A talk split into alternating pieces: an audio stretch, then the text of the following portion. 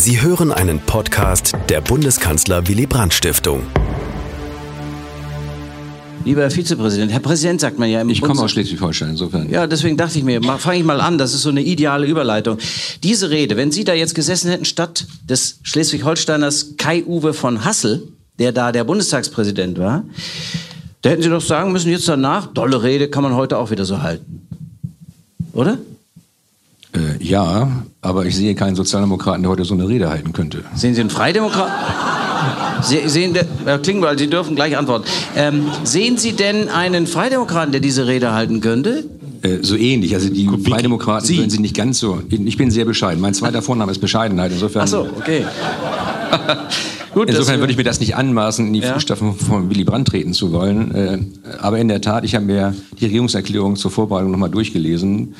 Es sind sehr entscheidende Worte, die in der Zeit eingeordnet werden muss, denn es war ja sozusagen Ende der 60er, Anfang der 70er Jahre, wo es um wesentliche Grundfragen unseres Gemeinwesens ging. Geht's jetzt auch? Ja, aber wir hatten nicht die, wir haben momentan nicht die Situation, dass wir vor einem möglichen Konflikt stehen mit äh, unseren osteuropäischen Partnern, die mittlerweile ja in der EU sind. Wir hatten, wir hatten nicht die Auseinandersetzung äh, ob wir bereit wären, im Zuge der neuen deutschen Ostpolitik Teile des Landes preiszugeben. Das da galt damals als Landes- und Hochverrat sogar. Damit ja. ist ja Willy Brandt auch konfrontiert mhm. worden. Wir hatten nicht die Situation, uns mit der Frage zu beschäftigen, haben, wir heute nicht mehr, ob die Wiederwaffnung der Bundeswehr auch dazu führen soll, dass sie Atomwaffen bekommt, ja oder nein. Also es war doch eine andere Stimmungslage. Also sie sind noch zu jung, um das Oh, danke. Oh, oh, oh, miterlebt zu haben. Aber ich kann Ihnen sicher sagen, und wir hatten eine andere gesellschaftliche Situation. Der Abend hat sich gelohnt. Vielen, vielen herzlichen Dank. Naja, die Preisgabe, damit sind Sie bei Ruprecht Polenz. Sie waren ja nun von 2005 bis 2013 Vorsitzender im Auswärtigen Ausschuss. Zwischendurch mal ganz kurz CDU-Generalsekretär. Das war, ja, ja, das war 2000. 2000. Ja, ich sage 2000. Ein paar Monate, dann haben, haben, sie gedacht, ach nee, das ist mit der CDU nicht so doll. Ähm, aber unabhängig jetzt mal davon, äh, natürlich ist, es, ist das, was Willy Brandt da anspricht. Wir wollen gute Nachbarn sein, heute auch wieder ein Thema. Selbstverständlich wollen wir gute Nachbarn sein mit, sagen wir, der Türkei, mit Russland, Herr Kubicki, ich erinnere an Ihren Antrag auf dem FDP-Parteitag, aber das nur am Rande.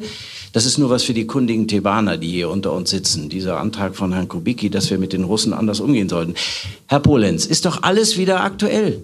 Eigentlich müssten Sie sagen, das ist unser Mann. Anders als Barzel, das ist eigentlich unser Mann. Also ich glaube, mir ist es jetzt beim Hören dieser Rede ähnlich gegangen wie den meisten hier im Raum. Man hätte jedes Wort unterschreiben können. Bis auf eins, äh, ich fand nicht, dass 1969 äh, die Demokratie in Deutschland erst angefangen hätte. Äh, da sind die Weichen 1949 gestellt worden, da waren auch noch andere daran beteiligt.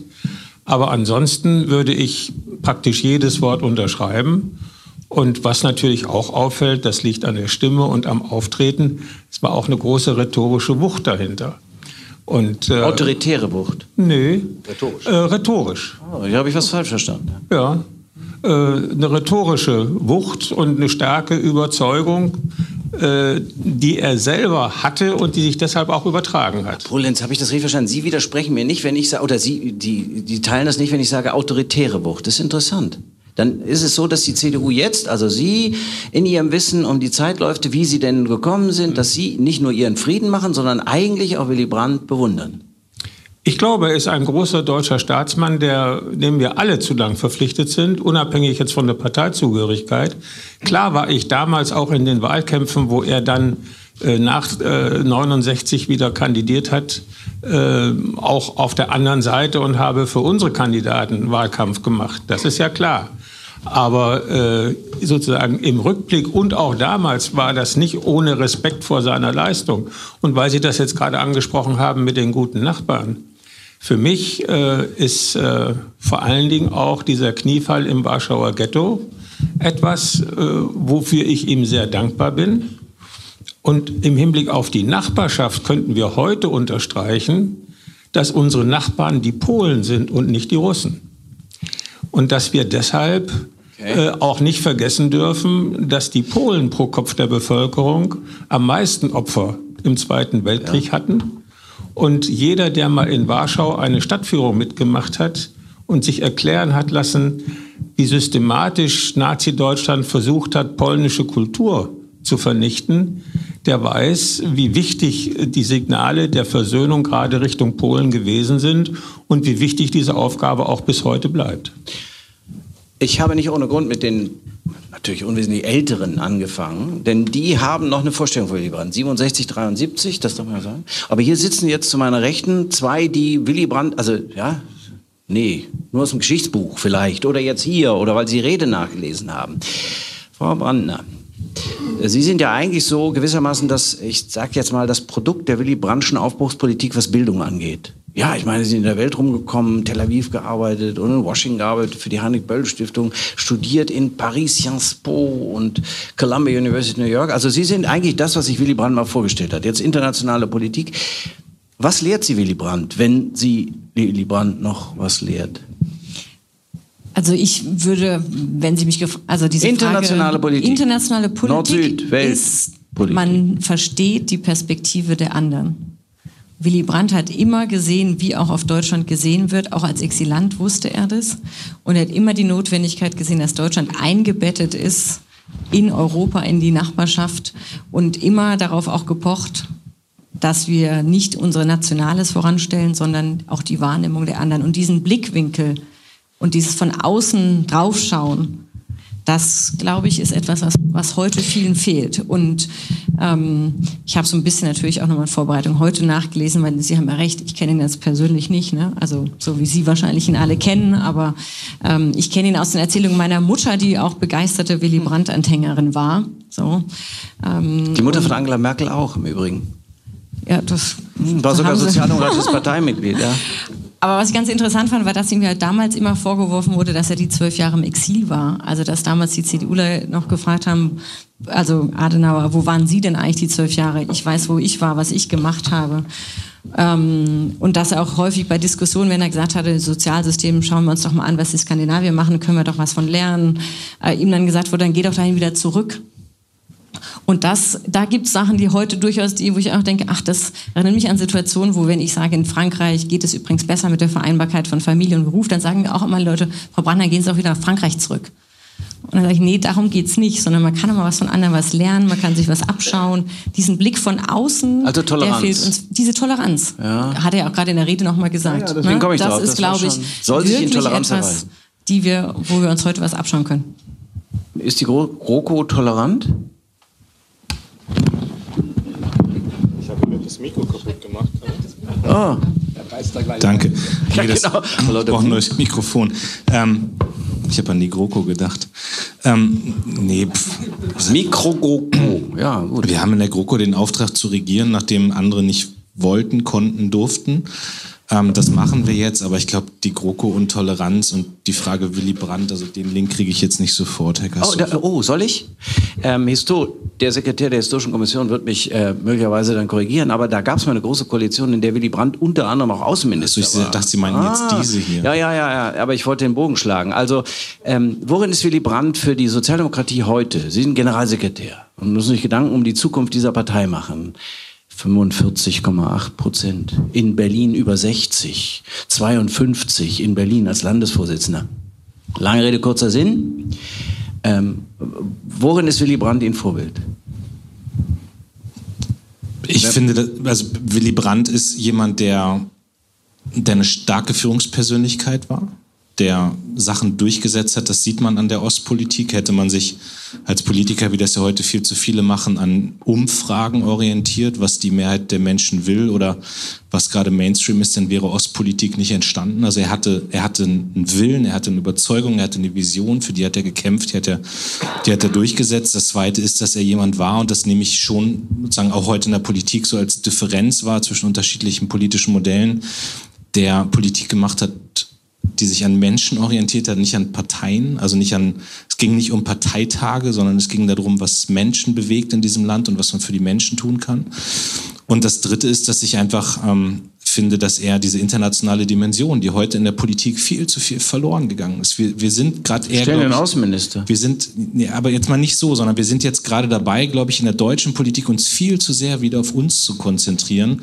Und das kann man, glaube ich, allen politischen Parteien vorwerfen. Ich muss mich jetzt hier heute nicht hinstellen und irgendwie da eine SPD-Rhetorik machen, äh, sondern es geht darum, dass ich als junger Mensch, der auch einen internationalen Anspruch habe, insgesamt merke, dass Politik sich in Deutschland wieder viel zu viel nur um Deutschland dreht und nicht um dieses Internationale. Und wenn Sie fragen, was kann man von Willy Brandt lernen, dann ist es die internationale Dimension. Es ist Politik für Menschen zu machen und es ist Vision wieder zu haben. Das sind drei Dinge, wo ich davon überzeugt bin, dass jede Partei damit erfolgreich sein kann. Frau Wagner, Herr, ja? Nur Mut. Äh, Frau Wagner, Herr Klingbeil, ähm, worin besteht eigentlich die Faszination? Das sind ja jetzt doch schon 50 Jahre her. Woher, woher rührt diese Faszination für Willy Brandt? Ja, für mich der Mut. Also den Mut, den er hatte, Dinge wirklich auch gegen große Widerstände in der eigenen Partei, in der Bevölkerung auch erstmal voranzubringen oder nice Grenze. So. Also solche Dinge, die ja damals hoch umstritten waren, aber historisch und absolut richtig und notwendig. Und äh, Du hast gerade gesagt, heute in der schnelllebigen Demokratie, sozialen Medien, wer kann das überhaupt noch? Aber diesen Mut erstmal zu haben, etwas zu wagen, von dem man absolut überzeugt ist und zu sagen, ich, über, ich schaffe das, auch die Mehrheit davon zu überzeugen, hinter mich zu bringen. Und das war das, was Sie angesprochen hatten mit der Macht äh, in der Rede, dass man einfach spürte, ist mit jeder Faser seines Körpers von dem überzeugt, was er sagt. Und das ist, glaube ich, etwas, was mich beeindruckt und wo ich denke, Wahnsinn, so viele Dinge so durchgebracht zu haben, so viele Weichen richtig gestellt zu haben. Also ich schließe mich dem an, das ist der Mut, das sind Bilder, die von Willy Brandt hängen geblieben sind. Ich meine, ich habe mich natürlich auch im Vorfeld gefragt, falls Sie mich fragen, was ist so das Erste, was einem einfällt bei Willy Brandt? Es ist der Kniefall, das ist ein Bild, was sich sagen bei mir festgebrannt hat, in der deutschen Geschichte festgebrannt hat, wo es heute, glaube ich, keinen vernünftigen Menschen mehr gibt, der ihm das übel nimmt, sondern alle finden gut, dass er das gemacht hat. Und es ist aber natürlich in meiner Partei nochmal was Besonderes. Ja, ich meine, Willy Brandt steht für eine Phase, in der die SPD stark war, 91 Prozent beim Wahlkampf 72. Es gibt in der SPD eigentlich nur zwei Gruppen. Es gibt die Gruppe, die Willy Brandt erlebt hat und es gibt die Gruppe wie mich, die das leider aus biografischen Gründen nicht hingekriegt hat, die aber von der anderen Gruppe mal hört, wie das war unter Willy Brandt und was man da noch alles richtig gemacht hat und was man daraus für heute lernen kann. Aber das ist schon eine sehr prägende Figur in meiner Partei und ich übermächtig ist es nicht auch ein Fluch? Nee, also, nicht. Nö. Lass mir einen Satz noch eben sagen. Ja. Es ist ja auch eine so übermächtige Figur. Alle sagen, Mensch, Willy Brandt. Und da gibt es auch noch diese Büste naja, man, im, im, man muss ja im Haus. Und Nee, das ist auch ein Fluch. Nein, man muss ja aufpassen, dass man das nicht irgendwie heroisiert und dass man da nicht mit einem Mythos, das war eine andere Zeit. Ich meine, wenn ich dieses Bild gerade von der Regierungserklärung sehe, dann denke ich auch so, Gott sei Dank sind wir heute ein bisschen weiter. Also wenn heute eine Regierungserklärung gehalten wird, würden da erstens mehr Frauen sitzen, was ja auch schon mal positiv ist. Ich glaube, sagen, dass es auch andere Dinge gibt. Konrad Adenauer hat noch Mittagsschlaf gemacht. Ich habe immer diese schöne Geschichte, die ich, ähm, ich habe... Ähm, bei, bei mir kommt, das erzähle ich jetzt kurz. Bei mir kommt Karl, aus meiner Region Karl Ravens, der mich ja. sehr geprägt hat, mit dem ich politisch auch groß geworden bin, der leider verstorben ist, der ja Bauminister und Kanzleramtschef unter Willy Brandt war und der, der mir dann immer erzählt hat, weißt du, dann haben wir da am Mittwoch im Kabinett gesessen, dann haben wir was beschlossen und dann hat der Kastorf einen Artikel drüber geschrieben, der stand am nächsten Tag in der Zeitung und dann hat den nächsten Tag die Opposition darauf reagiert und am Samstag bist du in den Wahlkreis gefahren und hast den genossen am Sonntag im Frühshoppen, er hätte sie nicht erwähnt, tut mir leid, hast den, hast den, hast den genossen am Sonntag im Frühschoppen erzählt, was wir da in Bonn eigentlich so beschlossen haben. Der meinte so, meinen war, Vater. Das war, nein, das war damals Politik, ja. Mittwoch hat das Kabinett was beschlossen und am Sonntag hast du mit den Genossen vor Ort drüber geredet und die Opposition hatte einen Tag Zeit, das einzuordnen. Heute sitzt du in der SPD-Bundestagsfraktion und kannst in Echtzeit bei Twitter mitverfolgen, was da diskutiert was wird. Lars und vor allem, gerade getwittert Und vor allem, wer was dagegen hat. Also Politik ist heute einfach ganz anders. Ja, und deswegen bringt es auch nichts, immer sozusagen alte Zeiten irgendwie so völlig mit Mythen vollzupacken und zu sagen, wie gut das damals war ja. und wie schlecht es heute ist. Aber natürlich gibt es Sachen, die man lernen kann und mich treibt immer um, wie kommen wir wieder auf diese 45 Prozent. Was haben Sie gegen Mythos? Was haben Sie gegen Mythen? Nee, man muss nur damit umgehen. Also ich sagen, ich, eine Glorifizierung von alten Zeiten bringt nichts. Man muss sich fragen, was passt in die heutige Zeit, welche Schlüsse kann ich daraus ziehen. Aber es bringt ja nichts, wenn man immer einer Zeit hinterher rennt, die 50 Jahre vorbei ist. Was eine fast perfekte Überleitung zu, meinen, zu den Herren zu meiner Linken ist, ähm, ist Willy Brandt nicht auch eine Generationenfrage? Ähm, nein, weil? Ich will darauf zurückkommen, weil wir uns klar machen müssen, dass Ende der 60er und 70er Jahre die Gesellschaft wesentlich gespaltener war, als sie gegenwärtig ist. Wir hatten Vertriebenenverbände, wir hatten große Teile in der CDU, vor allem in der CSU, die Willy Brandt nicht als Willy Brandt ansprachen, sondern als Herr Frahm. Wir hatten Kampagnen, Willy Brandt ist ein Landesverräter. Und äh, die, die Ostpolitik umzusetzen, hätte meine Partei ja fast zerrissen. Man muss, man muss ja wissen, dass sozusagen Ja. ja, Abgeordnete ausgetreten sind, äh, Ak- Aktionen kamen auch aus Landesverbänden, äh, sich ja wieder von loszusagen, weil es ein Verrat an Deutschland sei, einen Bundeskanzler zu unterstützen, äh, übrigens mit Walter Scheel, der auf der gleichen äh, Welle ja geschwommen ist, eine, eine Politik zu verfolgen, Erich Mende trat zur CDU über. die nationale, Gott sei Dank, die nationale Er war nationale- Ritterkreuzträger. Erich Mende war Ritterkreuzträger. Ja, davon gab es viele. Davon gab es auch Ja, ja, einige bei ich den Sozialdemokraten. Es gab auch äh, ehemalige Nazis bei den Sozialdemokraten. Also wir sollen diese Frage sollen wir jetzt nicht weiter verfolgen. Nein, aber die Frage ist, ist der, ist der Willy Brandt Aber ich, was ich, für die Alten? Darf ich noch mal, ver- ich verstehe die, den Duktus der Rede von Willy Brandt, weil nach 20 Jahren CDU-Regierung und der Überlegung der Union, sie sei die geborene Kanzlerpartei, die geborene Partei zu regieren, es einen Politikwechsel gegeben hat. Knapp zwar, aber immerhin.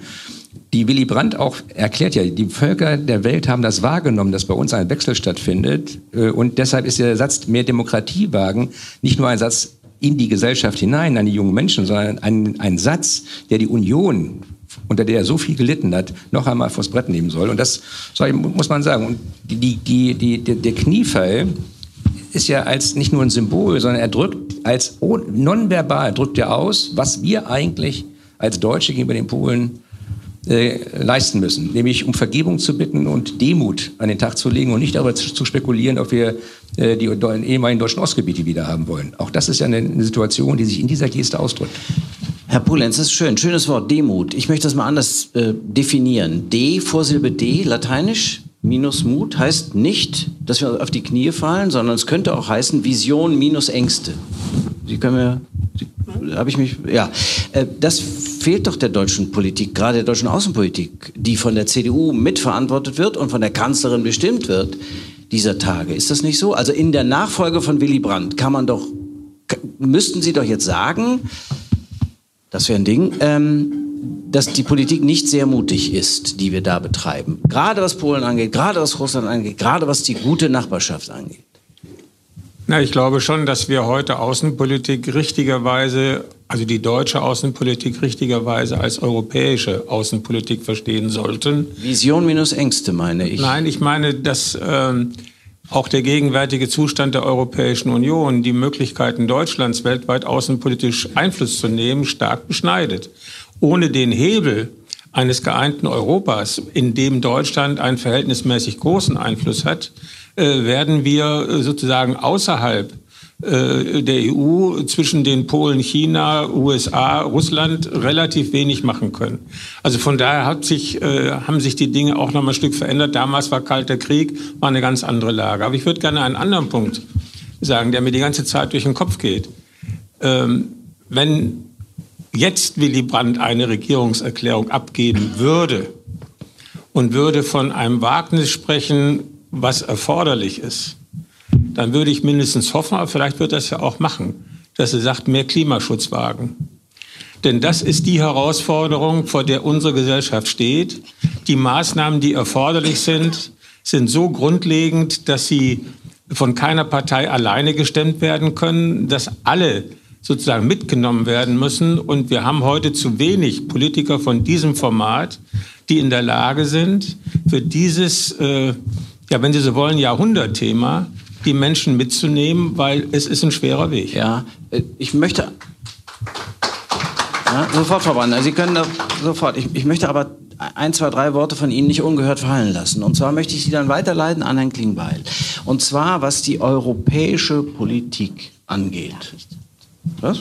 Wollen Sie, wollen Sie dazu was sagen? Genau, Zu zu der europäischen wollte ich was sagen. Ah, okay. Gut, dann will ich Ihnen nicht in die Parade fahren, vergesse aber meine Frage nicht. Also wenn Sie direkt antworten wollen, gerne. Und dann komme ich zu Herrn Klingbeil. Bitte. Weil ich es spannend finde, dass Herr- Polenz jetzt sagt, mehr Klimaschutz wagen, weil ich hätte gesagt, mehr Europa wagen. Ja, also das ist, glaube ich, die, die ergänzen wir uns so, mehr Europa wagen. Ich denke, Willy Brandt würde heute wahrscheinlich sagen, jetzt lasst uns endlich mal mehr Europa wagen. Und dieses Klein-Klein, dieses auf der Bremse stecken, das kann auch gar nicht mehr sein. Und äh, wir hatten jetzt die Artikel, zum Beispiel Herr Krugmann, der gesagt hat, irgendwie die Welt hat ein Deutschland-Problem. Larry Summers sagt, Deutschland exportiert mit Paul seiner... Krugman ist, äh, muss es dazu sagen, nicht jeder wird es wissen, Paul Krugman ist äh, Nationalpreis, äh, Nobelpreisträger Wirtschaft. Er Ziemlich sagt, linker. Ja, sozialdemokratisch. Ähm, Ach, das ist nicht mehr links, gut. Larry Summers, der jetzt äh, auch äh, ein linker, doch immerhin war Finanzminister bei Clinton und alles sagt, irgendwie Deutschland exportiert mit seiner Finanz- und Wirtschaftspolitik Polarisierung in die anderen EU-Länder. Und äh, wenn man dann sieht, dass Willy Brandt damals, um mehr Demokratie wagen, auch umzusetzen, in dieser Rede, was er alles angekündigt hat, wo es Geld hingeht, BAföG, die sind ja so, da sind zwei Finanzminister damals zurückgetreten, weil sie gesagt haben, diese hohen Staatsaus Staatsausgaben mache ich nicht mit. Und wenn ich dann sehe, wie Olaf Scholz an der schwarzen Null hängt. Halt, halt, halt. Ja, das ist jetzt nicht mehr ganz Europa. Nee, das hat aber mit Europa sau viel ja, zu tun. Ja. Wenn wir nicht bei uns investieren, wenn wir nicht in Europa investieren, dann kracht dieses Haus irgendwann zusammen. Nee, ich, und das finde ich ist schon, diese Frage, hat man den Mut, das nach außen zu vertreten und auch mal nationale Interessen dann wirklich zurückzustecken. Jetzt, jetzt habe ich zwei Vorlagen. Einmal nicht ungehört, sofort ungehört verhalten lassen, was er gesagt hat, was Sie gesagt haben. Und das geht jetzt an Herrn Klingbeil. Denn mehr Demokratie wagen, mehr Europa wagen, da hätte doch die Sozialdemokratie eigentlich sagen müssen oder die Konsequenzen daraus ziehen müssen, dass das, was in Europa geschieht, geschehen ist, um mehr Demokratie zu wagen, Spitzenkandidatenprinzip. Da sagten drei Vorsitzende der SPD, und sei es interimistisch, geht nicht. Das können wir, das, das ist nicht demokratisch. So hatten wir es nicht gedacht. Der Bundespräsident hat gesagt, gehen Sie alle zur Wahl mit lauter anderen Staatspräsidenten zusammen, gehen Sie alle zur Wahl, weil Sie jetzt bestimmen können, wer Kommissionspräsident wird. Und die Sozialdemokratie, mehr Demokratie wagen, macht mit, dass dieses Prinzip, das ein demokratisches Prinzip ist, zutiefst dass das ausgehebelt wird. Müssten Sie nicht heute sagen, war ein Fehler? Wir sitzen hier unter dem, unter dem Rubrum Willy Brandt. Das war ein Fehler, das hätten wir nicht tun dürfen. Ja, aber den Fehler hat ja nicht die Sozialdemokratie gemacht. Die Sozialdemokratie ist aber in dieser Also es war Herr Macron, der nachts aufwachte und von Frau von der Leyen träumte und dann und dann Frau Merkel angerufen hat. Und jetzt sage ich auch mal, also das ist doch eine Entscheidung, die man dann treffen muss. Wir hatten überzeugende Spitzenkandidaten. Ähm, Herr Weber hat anscheinend nicht so funktioniert innerhalb der Union, aber wir hatten ähm, zumindest bei den Liberalen und auch bei uns mit Franz Timmermann zwei, wo wir aber dann erkennen mussten, da gab es keine Mehrheiten für. So, da gab es keine Mehrheiten für, dann musste man handeln. Und dann sage ich Ihnen auch, dann kann man ja nicht mit all den Nationalstaaten, die da am Tisch sitzen, so ein europäisches Projekt scheitern lassen, weil sich alle auf die Hinterbeine stellen oder die Deutschen auf die Hinterbeine stellen und sagen, da machen sie nicht mit. Ich hätte mir es anders gewünscht. Ich glaube auch, dass es ich anders ist. jetzt die Sozialdemokraten sagen können, wir machen das nicht mit. Macht das alleine ja, eine Minderheitsregierung? Ja, die Angela Merkel hätte schon irgendeinen Koalitionspartner gefunden. Das machen wir nicht mit, weil es um Demokratie geht. Reden wir jetzt geht. von Europa? Ja, wir reden von Europa. Ja. Mehr Demokratie wagen. Sie würden eine Regierung platzen lassen wegen einer Personalie. Also wegen der demokratischen das, das Grundsatzfrage? Halte ich, das, nein, das halte ich für falsch. Wir haben unsere Position deutlich gemacht. Frau von der Leyen wird bei der nächsten Wahl sehr auf das Spitzenkandidatenprinzip pochen. Da bin ich mir sicher. Ähm, aber ich, das war ein Versuch und Merkel und Macron haben das ausgehebelt. Das muss man dann auch so okay. benennen. Aber daran lässt man keine Regierung scheitern. Herr Kubicki, Sie sind ein Liberaler und auch eigentlich so ein Gott sei Dank. liberaler Demokrat. Ich erinnere mich an Parteitage, wo Sie dann auch deutlich gesagt haben, wie Sie sich das vorstellen, demokratisches Grundprinzip. Teilen Sie das? Also man lässt daran, also es ist ein demokratisches Grundprinzip vereinbart, der Bundespräsident bis hin zum Staatspräsidenten sagen, so muss es sein, aber ist nicht ganz so ernst. Nehmt es nicht ganz so ernst, wir müssen uns im Hinterzimmer verständigen. Ist das okay? Ist schon besser nicht im Hinterzimmer verständigen. Doch, aber äh, Sie können ja gleich nochmal widersprechen. Also. Also ich teile hier die Auffassung von Herrn Klingbeil, dass die Frage, wer wird Kommissionspräsident, die wenigsten Menschen bei der Wahl überhaupt interessiert hat. Ich glaube nicht, dass die Leute in Spanien ihre Parteien gewählt haben oder uns die Parteien gewählt haben, weil sie wollten, dass Herr Weber Kommissionspräsident wird, wenn man CDU gewählt hat. Oder man hat die Freien Demokraten nicht gewählt, oder das hat sich auch schlecht gewählt, äh, obwohl wir eine gute, eine gute Kandidatin gehabt hätten für den Kommissionspräsidenten. Also daran werden die Wahlentscheidungen nicht getroffen. Man muss überhaupt die Frage stellen, ob bei der Konstruktion des europäischen Wahlrechts, was wir momentan haben, diese Spitzenkandidatennummer überhaupt, eine, überhaupt ein demokratischer Akt ist. Aber da ist ein, ist ein anderes Thema. Ich will nur, nur eins sagen, also wenn Willy Brandt heute unter uns wäre, dann würde er sagen, das weiß ich ganz genau, unsere Aufgabe steht darin, die Spannungen, die wir im Verhältnis zu unseren östlichen Nachbarn wieder aufgebaut haben, wieder abzubauen. Ich kann mich erinnern, als 2001 ne, Putin eine Rede gehalten hat im Deutschen Bundestag, die Abgeordneten standen auf den Tischen, das kann man zeigen. Und irgendwas ist Nicht passiert. ganz auf den Tischen, aber... Aber also Standing Ovation, das ist immerhin ja. schon was. Im, Im, Deutschen Bundestag das passiert nicht so sehr häufig. Und irgendwas muss ja geschehen sein, dass wir von diesem Weg der Verständigung abgekommen sind. Und unsere Lernaufgabe muss doch daran bestehen, den Weg wiederzufinden und nicht die Spannungen zu erhöhen. Der würde heute sagen, wir müssen mittlerweile feststellen, dass unsere amerikanischen Freunde nur dann unsere Freunde sind, wenn sie eigene Interessen haben. Und wenn sie keine Interessen haben, dann ist, sind wir denen völlig egal. Dass der, amerikanische, dass der amerikanische Präsident erklären kann, es ist ihm wurscht, wenn die IS-Kämpfer freikommen, weil die kommen alle nach Deutschland, die Flüchtlinge, ist doch kein freundschaftlicher Akt, sondern das Gegenteil. Wir müssen doch gucken, dass wir die Souveränität, die wir 1990 errungen haben, jetzt auch mal vernünftig einsetzen. Besteht da Konsens hier im Podium? Nee, ich würde schon widersprechen wollen. Gut, er ist ja auch Ja, Transatlantiker, insofern. Er war auch mal Chef der DGAP. Na, also zum einen, äh, zum einen glaube ich, wenn man fragt, äh, wie ist das mit Putin im Bundestag und jetzt, dann war dazwischen der Georgienkrieg und dazwischen war die Annexion der Krim. Und das ging beides nicht vom Deutschen Bundestag aus. Ja, aber die, Also die, Tür, die, daher- Türken, die Türken haben vor 40 Jahren Nordzypern widerrechtlich besetzt. Nein, nein. Darüber reden Sie auch, Auch nicht. ne? darüber reden wir schon. Aber Sie sollten jetzt nicht Whataboutism äh, machen, wie wir das gelegentlich auf Twitter kennen, sondern jetzt können wir ja über die Sache weitersprechen und äh, die Frage, wie es mit... Äh, Ich wie bin gar mit, nicht auf Twitter. Sehen Sie Nein, aber mal. Ruprecht Polenz ist der Twitter-König der CDU. Mit stolzen 73 der Twitter-König. Ja. Unfassbar. Also Sie können mir gerne folgen, Vorbild. aber darum geht es darum aber geht's äh, jetzt aber im nochmal Augenblick noch mal nicht. zurück zu dem. Sie, Ja. äh, we- welchem, welchem, was, äh, was, äh, Ich stimme, ich stimme dieser, äh, ich sag mal so ein bisschen Äquidistanz und Deutschland neutral irgendwo in der Mitte Geschichte nicht zu. Ja, was heißt nicht, neutral? Äh, Schauen, Sie, schauen Sie an, was Macron gesagt hat. Ein großer Europäer, Ja, wie ich finde. Und ja. wir haben bis heute keine deutsche Antwort auf seine Rede in Lissabon. Übrigens peinlich ohne Ende. Weder die Kanzlerin noch der Außenminister. Peinlich ohne Ende. Also Macron hat in dieser Rede eine ganze Menge institutioneller Vorschläge gemacht. Es hapert Europa aber nicht an Institutionen so sehr. Aber das ist ein anderes Thema. Wir kommen jetzt, glaube ich, wirklich von Hölzchen auf Stöckchen. Genau. Die Frage war, Putin, das hatten Sie angesprochen, Putin im Bundestag, Begeisterung. Putin hat seine Deutschland- und Europapolitik nach 2007 geändert. Das muss man einfach mal zur Kenntnis nehmen. Und Russland ist keine Status Quo-Macht mehr, das sehen wir in Syrien. Also von daher kann man, und das ist jetzt auch ein Punkt, auf den man nochmal zurückkommen könnte, weil ja die alte Ostpolitik für viele in der Sozialdemokratie sozusagen die Blaupause für den heutigen Umgang mit Russland ist.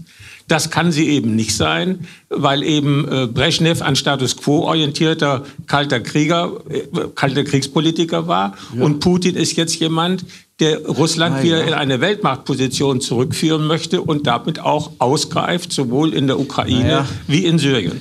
Äh, Herr Klinger, sofort. Können Sie dem wirklich so, so zustimmen? Ich meine, äh, Brezhnev war ja nun auch Sachwalter äh, des, sagen wir mal, ausgreifenden Sowjetimperialismus. So ist ja nicht. Also ist ja nicht so, als ob der gar nichts auf dem Kerbholz gehabt hätte. Ja, ich weiß, strikte Brezhnev-Doktrin, strikte Einhaltung des einmal Vereinbarten. Aber davor war ja was.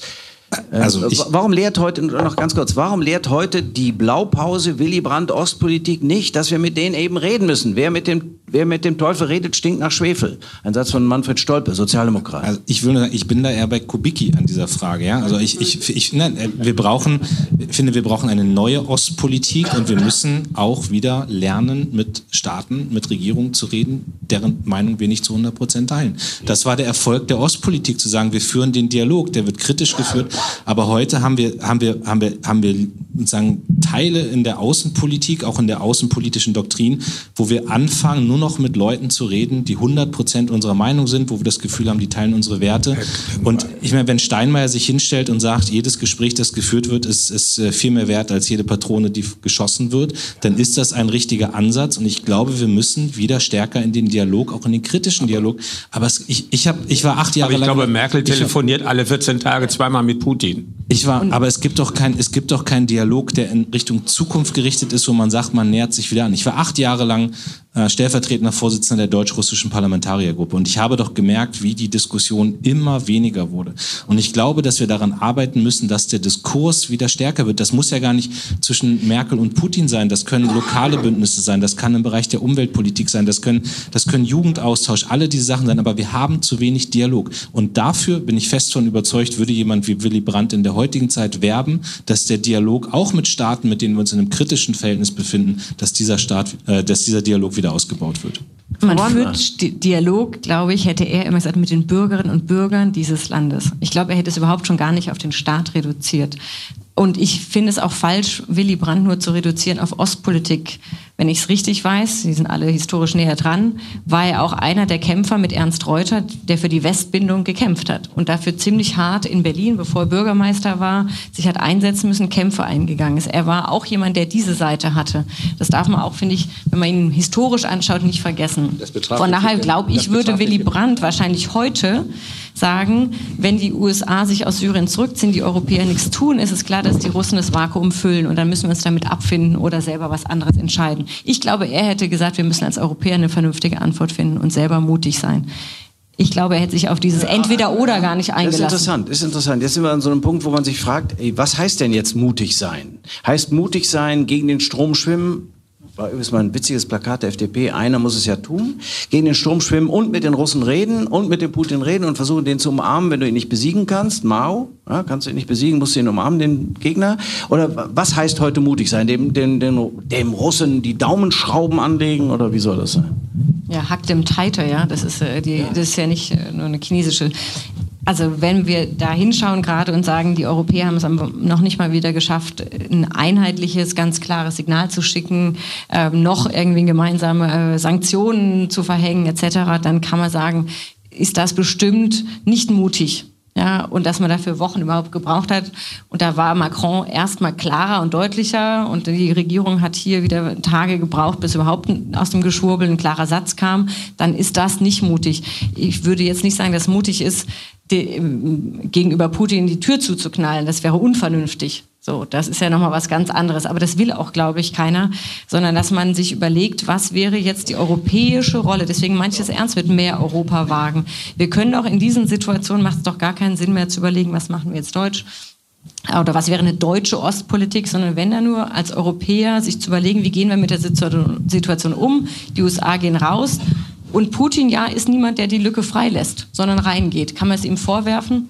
Weiß ich nicht. Man muss auf jeden Fall nicht, darf man nicht naiv damit umgehen, sondern muss sich überlegen, ob man das akzeptieren will oder eine Antwort findet. Okay, wir dürfen also uns nicht nur über, über Putin zunächst mal gehen, die, gehen die Türken rein. Äh, und das ist ein, ein völkerrechtswidriger Angriffskrieg, der geführt wird. Und unsere Reaktion lautet wie? Wir sagen nicht so, dass das so ist, weil wir Angst haben, Erdogan öffnet uns die Grenzen, es kommen wieder Flüchtlinge.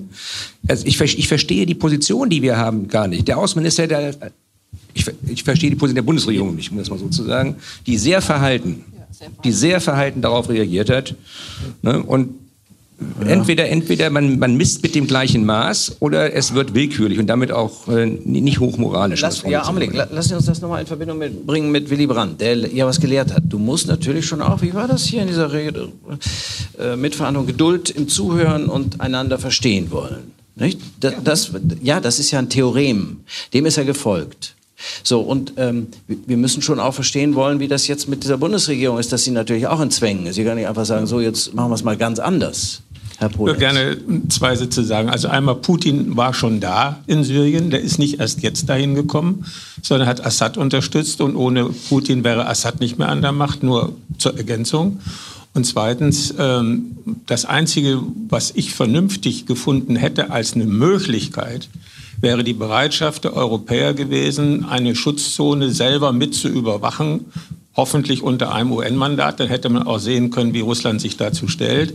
Aber zu dieser Initiative, die dann natürlich auch deutsche Soldaten erfordert hätte, ist es nicht gekommen. Äh, an alle hier. Ist es eigentlich Zeit, wenn ich mir angucke, wie damals die Vereinbarungen zustande gekommen sind, ein neues, ein, einen neuen Kooperat, sagen wir mal Kooperationsvertrag, zum Beispiel mit den ähm, östlichen Staaten anzustreben, also mit den Russen. Nochmal neu zu reden, nochmal anzusetzen und sagen, die Zeiten haben sich verändert, aber das Mittel ist ein Vertrag. Jetzt geht es um weniger um Versöhnung als um Kooperation für die Zukunft.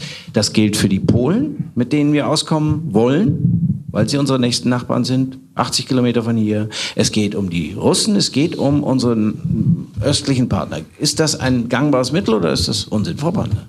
Aber meinen Sie jetzt einen Vertrag, weil, den man jeweils mit den Polen und mit den Russen oder zusammen, weil die Polen nein, sind Teil zusammen. der EU, da machen wir keine nein, Parallelverträge nein, nein, nein, nein, Nein, nicht zusammen, nicht zusammen. Wir müssen aber Kooperationsvereinbarungen schließen, die, die gewissermaßen das Moderne abbilden. Herr, Herr Kastorf, also unabhängig, aber mit wem? Wir, wir müssen vielleicht mal Franziska Brandner und ich diskutieren, wie wir denn eine gemeinsame europäische Haltung hinbekommen wollen, wenn deutsche Politik beispielsweise den ungarischen Präsidenten angreift, der gewählt ist, wenn wir die Polen angreifen, weil sie nicht so verhalten, wie wir das wollen, wenn wir Schwierigkeiten damit haben, dass möglicherweise die FPÖ wieder in Österreich regiert. Also wir tun immer so, als sei es eine homogene Einrichtung. Die Fliehkräfte momentan in der EU sind viel größer als die Kräfte zum Zentrum hin. Und was, was wir entwickeln müssen als Deutsche, neben Macron übrigens, ist eine neue europäische Empathie, damit wir die wieder zusammenbringen und nicht auseinandertreiben. Eines der Begründungselemente, warum die Briten ausgestiegen sind, wir wollen die Kontrolle über unsere eigenen Grenzen wieder haben. Wir wollen nicht zwangsweise Flüchtlinge aufnehmen müssen, die wir nicht wollen. Das ist eine Erklärung gewesen. Da kann man sagen, das passt uns nicht, aber das war ein Teil der, der Entscheidungsgrundlage. Und Herr Bohnes, das ist ja schön, dass Sie so lange im Auswärtigen Ausschuss waren. Macron hat in seiner Rede gesagt, dass es kein, keine Sicherheit in Europa gibt, ohne Russland und dass Russland zu einer Sicherheitsarchitektur in Europa dazugehört. Da, darauf müssen wir uns vielleicht auch mal konzentrieren, weil wir wissen, dass unsere amerikanischen Freunde, das haben sie in Syrien gerade gezeigt, ohne jede Vorankündigung, ohne dass irgendjemand damit vorher konfrontiert worden ist, einfach in Syrien gesagt haben, wir verabschieden uns von, von der ÜPG, ihrem, ihrem, ihrem Bündnispartner, wohl wissend, dass damit der Startschuss gegeben war, dass die Türken einmarschieren. Vielleicht bringe ich noch ein anderes Beispiel, das hat nicht notwendigerweise direkt was mit Willy Brandt zu tun, ist aber die Folge seiner Politik. Eine, sagen wir, Konferenz für Sicherheit und Zusammenarbeit in Europa Reloaded. Ist das ein gangbarer Weg? Wir müssen doch irgendwie, das hat ja Willy Brandt gelehrt, von, einer, von einem Status quo ausgehend etwas Neues entwickeln wollen. Mit Mut. Das war ja das Beispiel. Ist das etwas, worauf wir uns verständigen können? Ich versuche nämlich gerade Lehren für die Zukunft zu ziehen. Aber Kastorf, das hat auch stattgefunden, Entschuldigung. Mit der Charta von Paris 1990 ist der Helsinki-Prozess zu einem Abschluss gekommen äh, und die das, was in der Charta vereinbart wurde, ist die Grundlage der europäischen Friedensordnung. Dazu gehört Unantastbarkeit der Grenzen. Die hat Russland verletzt. Deshalb haben wir im Augenblick ein Problem mit Russland wegen der Aggression gegen die Ukraine. Dazu gehört auch, Herr Polens, dass wir die Sicherheitsbelange des jeweils anderen berücksichtigen. Ja, natürlich, tun, aber die Sicherheitsbelange nicht getan haben. Also die Frage war, brauchen wir neue Verträge? Ich glaube, wir brauchen für Polen kein. Kein, weil wir die Europäische Union uh, haben eben. und die müssen wir stark machen. Und das ist eine Aufgabe, die hoffentlich alle Parteien im Deutschen Bundestag außer dieser einen Truppe da äh, sagen, wollen und wo wir auch gemeinsam und auch über Oppositions- und Regierungsgrenzen hinweg das angehen und da, glaube ich, ganz viel mehr machen können, als das heute der Fall ist. Das sage ich auch selbstkritisch. Und das Zweite, da haben wir eine Uneinigkeit, ist die Frage, wie gehen wir mit Russland um? Ich sage, wir müssen viel mehr Dialogmöglichkeiten suchen und wir müssen begreifen, Herr Kubicki, ich gebe Ihnen zum zweiten Mal recht, ich hätte es auch nicht gedacht, Sicherheitsarchitektur in Europa, es wird nur mit Russland nicht funktionieren und nicht gegen Russland. Ja. Das muss man sich immer wieder bewusst machen. Willy Brandt steht dafür, dass wir den Austausch und dass wir die Zusammenarbeit mit den Russen suchen und, und das muss, muss wieder verstärkt ja. werden. Nein, es, wird, es wird nicht ausreichen, ja. Herr Politz. Nee, aber wir, wir haben, wir haben eine Beziehung, wir haben eine Beziehung zu Russland, weil wir sie haben müssen. Aber man merkt, dass es keine Leidenschaft gibt, diese Beziehung zu verbessern. Und das halte ich für einen Gut. Grund. Und außerdem gibt es ja manchmal ein Spannungsfeld, wenn man gute Beziehungen zu Polen haben will, ungute Beziehungen Gut. zu Russland. Also das müssen wir mal auch sehen. Ein Prime-Beispiel ist dafür Gazprom 2. Ja. Das war in Polen, egal mit wem Sie gesprochen haben, von ganz links bis ganz rechts bis zu den PIS-Leuten, haben alle gesagt, liebe Deutsche, lasst uns nicht alleine. Und warum macht ihr das dieses Projekt? Und wenn wir gute Beziehungen zu Polen haben wollen und in der EU diese Länder wieder hören wollen, Empathie haben wollen, dann bedeutet es in vielen Fällen eine härtere Haltung gegen Russland. Ja, jetzt wollten Sie über Russland hinauskommen, haben aber über Russland geredet. Ich möchte jetzt nochmal über gewissermaßen Mitverantwortung ermutigen, Geduld im Zuhören und, äh, sagen wir mal, die Demokratie ermuntern, ermächtigen, ertüchtigen. So hat es Grau genannt. Ähm, ich, ich denke mal, dass äh, wir innenpolitisch genau solche Herausforderungen haben. Also die haben sich alle gegen die Konferenz äh, für Sicherheit und Zusammenhalt in Europa reloaded nicht alle ausgesprochen, aber äh, es ist so ein Gedanke. Was ist jetzt innenpolitisch notwendig, um diese Demokratie zu befestigen? Denn Tatsache ist, dass immer mehr Menschen sagen, oh, ob das jetzt alles so gut ist, weiß ich nicht. Ja, die ganzen Studien sind ja nicht ermunternd was das angeht. Ja. Augenblick, wir vergeben ja, einmal so. Also ich glaube, äh, wenn die politischen Parteien die Themen aufnehmen, für die die Menschen auf die Straße gehen, dann haben sie sofort mehr Zulauf und äh, wir ziehen dann sozusagen auch an einem gemeinsamen Strang. Ich wollte noch mal auf Fridays for Future zu sprechen kommen. Das ist das zentrale Thema. Und solange sich die politischen Parteien äh, diesem Thema nicht erkennbar so annehmen, wie es erforderlich ist, äh, werden wir Werbeaktionen machen können, wie wir wollen. Äh, die Leute werden sagen, das hilft alles nichts, weil unsere Hauptagenda, wie vermeiden wir die Erderhitzung bis 2050, die wird nicht behandelt. Und das ja. ist das, was die ist Leute zu Recht umtreibt. Ist ja, das auch natürlich. Ja, CDU Selbstkritik? Ich, wissen Sie, ich habe äh, es so. Die Umweltministerin Angela Merkel? Ich finde sowieso, dass ein Teil des Problems auch ist, dass wenn unterschiedliche Vertreter unterschiedlicher politischer Parteien auf dem Podium sind, man einfach nur noch in dieser Parteirolle sich gegenseitig behagt. Das stinkt den Leuten auch. Äh, es ist einfach so, es gibt ein Thema und dem Thema soll man sich widmen und dann soll man über das Thema streiten, ob man das mit einer CO2-Steuer oder mit Tempo 130 oder mit allem zusammen angeht. Äh, aber äh, das ist das, was von uns erwartet wird. Diese Frage brennt auf den Nägeln und zwar zu Recht. Ja. ja.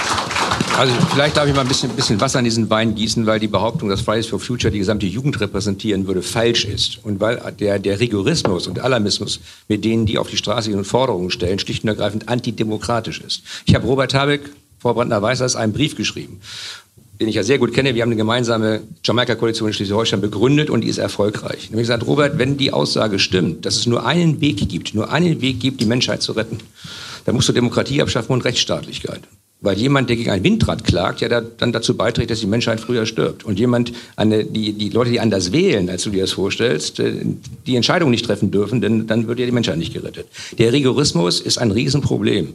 Und wenn wir nicht aufpassen, auch bei der Frage, wie wir diskutieren, dass das Argument eigentlich gar nicht mehr zählt, sondern nur die moralische Überlegenheit, die bessere Einsicht, dann, dann, dann kommen wir ja. genau dahin, was Willy Brandt nicht wollte. Er hat gesagt, wir sind Gewählte, nicht Erwählte. Und manchmal hat man das Gefühl, dass politische Kräfte am Werk sind, die glauben, sie seien erwählt, der Menschheit Besseres zu tun. Teilen Sie das? Herr Klingbeil, Herr Klingbeil. Ich, es war der Brief an Robert Habeck, ne? Ja.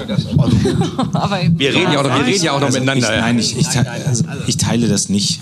Ich teile das nicht, weil ich, weil ich wirklich sehr dankbar bin, dass eine junge Generation sich jetzt übrigens nicht nur bei Fridays for Future, sondern wir haben das auch erlebt, schmerzhaft erlebt beim Thema Upload-Filter, wo eine junge Generation sich aufgemacht hat beim Thema Internetregulierung. Wir haben das erlebt, leider ein bisschen kleiner beim Thema Pulse of Europe, wo junge Leute auch auf der Straße waren. Und ich finde, das ist ein sehr ermutigendes Zeichen, dass eine junge Generation drauf geht. Dass ich natürlich als Politiker dann noch in einer Regierungskoalition nicht sage, ich erfülle das eins zu eins, was sie wollen, weil ich andere Sichtweisen, andere Perspektiven, andere Sachzwänge, andere Sachen zu berücksichtigen habe, ist ja was anderes. Aber trotzdem ist das ein verdammt hohes Gut, wenn in einer Gesellschaft, wo ich mir viel zu häufig anhören muss, wie unpolitisch eine junge Generation ist, die auf einmal auf der Straße stehen.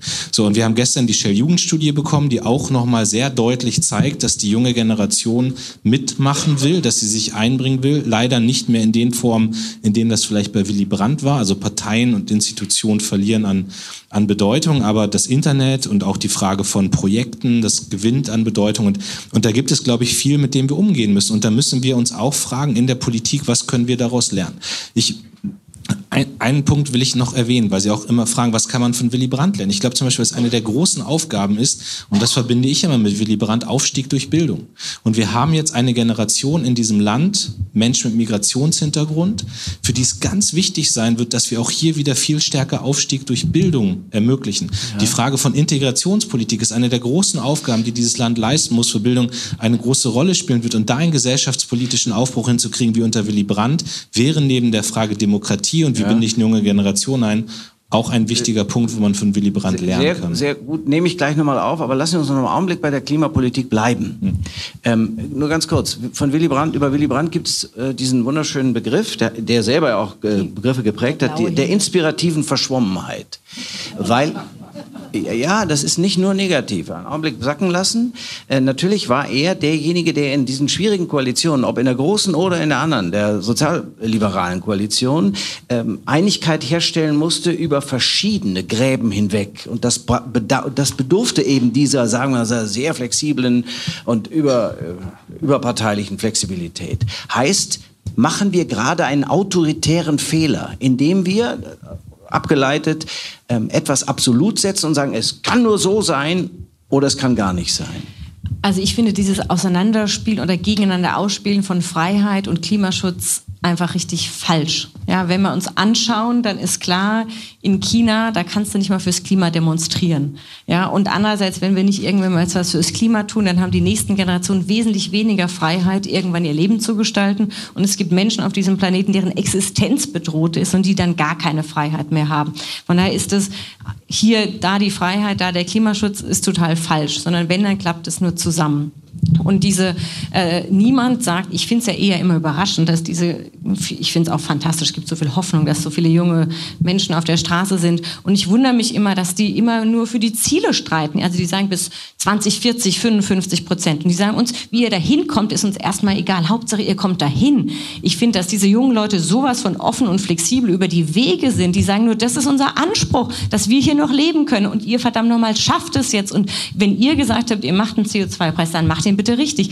Ich, ich sage immer den jungen Leuten, nehmt euch mehr die Instrumente und fordert die stärker ein. Also deswegen, ich finde, da ist überhaupt gar kein Dogmatismus über die Wege bei den jungen ah. Leuten, sondern es ist ein, ein Wunsch, leben zu können und dafür Ziele sich zu setzen und eine Offenheit über, wie wir dorthin kommen. Machen wir jetzt einen Emissionshandel, CO2-Preis, wie wir den machen? Da sind die doch sowas von flexibel. Nein, nein, nein, von Neubauer gerade ich will noch eine Demokratie für den Klimaschutz untauglich sei. Schreibt sich, das Buch wird morgen veröffentlicht. Ja? Definitiv. Frau Neubauer. Ah. Unsere oh. Aktivistin hier aus Deutschland. Gut, Demokratie jetzt, sei zu halt, langsam. Alter, müsst ihr erstmal selber lesen. Aber ähm, das, wir können das jetzt glauben, wir wollen Ihnen gerne glauben, aber naja, Schule, Skeptizismus, ähm, wir müssen das erstmal lesen. Äh, Frau Barton, Sie haben aber noch nicht auf Robert Habeck geantwortet. Mir geht es darum, ob die autoritäre Grundhaltung, das muss jetzt so sein, so wie es in Teilen verstanden wird, vielleicht genau die falsche Antwort ist, wenn erst die Fakten und dann die Moral also, eine Rolle spielen. Ich zitiere einen Grünen, der durchaus erfolgreich in Baden-Württemberg regiert und ein Buch, ein Buch geschrieben hat, erst die Fakten, dann die Moral. Als ob es sowas gäbe. Herr Kastor. Erst die Fakten und dann die Moral? Als ob es Fakten ohne jegliche Moral und wo Herr, wir da hinkommen in einer Gesellschaft, die das trennen würde. Ich möchte sie mir nicht vorstellen. Also Herr Kastorf, ja. äh, die Frage äh, Klimawandel, Erderhitzung äh, ist keine Frage, die irgendwelchen politischen Kompromissen zugänglich wäre, sondern es ist ein physikalischer Prozess. Ich kann jetzt auch sagen, es ist eine Ideologie, dass Newton gesagt hat, wenn ich die Hand aufmache, fällt das Glas runter. Bitte nicht. Eben, eben. Äh, und insofern muss man als Prämisse akzeptieren, was die Physik uns sagt. Und dann können wir demokratisch und müssen auch demokratisch über die Wege streiten, wie wir da hinkommen. Das ist der Punkt. Also die Prämisse als Ideologie oder Religion oder ähnliches äh, sozusagen zu etikettieren, macht uns ganz große Schwierigkeiten, wenn wir auch tatsächlich einschneidende Maßnahmen begründen wollen. Ja, das ist sehr schön gesagt. Jetzt zitiere ich auch ein Buch, das Sie alle noch nicht gelesen haben, aber ich, das heißt nämlich von Boris Palmer, erst die Fakten, dann die Moral, ist ein Mathematiker, der hat das alles sich genau angeguckt, alle Studien gelesen. Und es ist nicht, ja, und es ist nicht so einfach, dass man sagt, es kann nur so sein. Es gibt verschiedene Wege zum Glück. Es kann aber auch, zum, zum Glück gibt es verschiedene Wege zum Glück. Wege, und es kann auch sein, es kann auch sein, dass manche Studien, die angestellt werden, nicht ganz das treffen, was man treffen will. Egal, äh, moralischer Rigorismus ist das, ist mein Thema. Und das hatte Willy Brandt nur in einer Frage. Ja. ja, und die Frage ist, die richtet sich an Sie, an alle, ob wir da nicht auch einen Brückenschlag dringend versuchen müssen. Sie haben eben gesagt, vergiss die Parteizugehörigkeit. Ist es nicht wichtiger ja. für das Thema, zum Beispiel Klimaschutz, einen, einen parteiübergreifenden Konsens? Ja, na sicher. Ich meine, das, das Argument, was Sie gerade auch so durchklingen ließen, so nach dem Motto, die Prognosen sind ja vielleicht nur zu 90 Prozent sicher. Ja, wenn Sie zu 90 Prozent gesagt bekommen, Sie haben wahrscheinlich Krebs, dann machen Sie nicht Chemotherapie. Also und, und warten nicht darauf, dass es 100 Prozent Wahrscheinlichkeit gibt in der Diagnose. Also von daher haben wir diese Zeit nicht mehr. Das ist schwer zu verstehen, wenn man aus der Logik des 20. Jahrhunderts kommt. Aber im 21. Jahrhundert sind die Logiken anders. Ich kann allen nur empfehlen, das Buch von Bernd Ulrich, ich habe es gerade gelesen, Sie merken es vielleicht auch, es ist ein, eine Sie haben alle Bücher gelesen, merken Sie ja, das? Ne? Ja, ja, es, es bildet und hilft auch.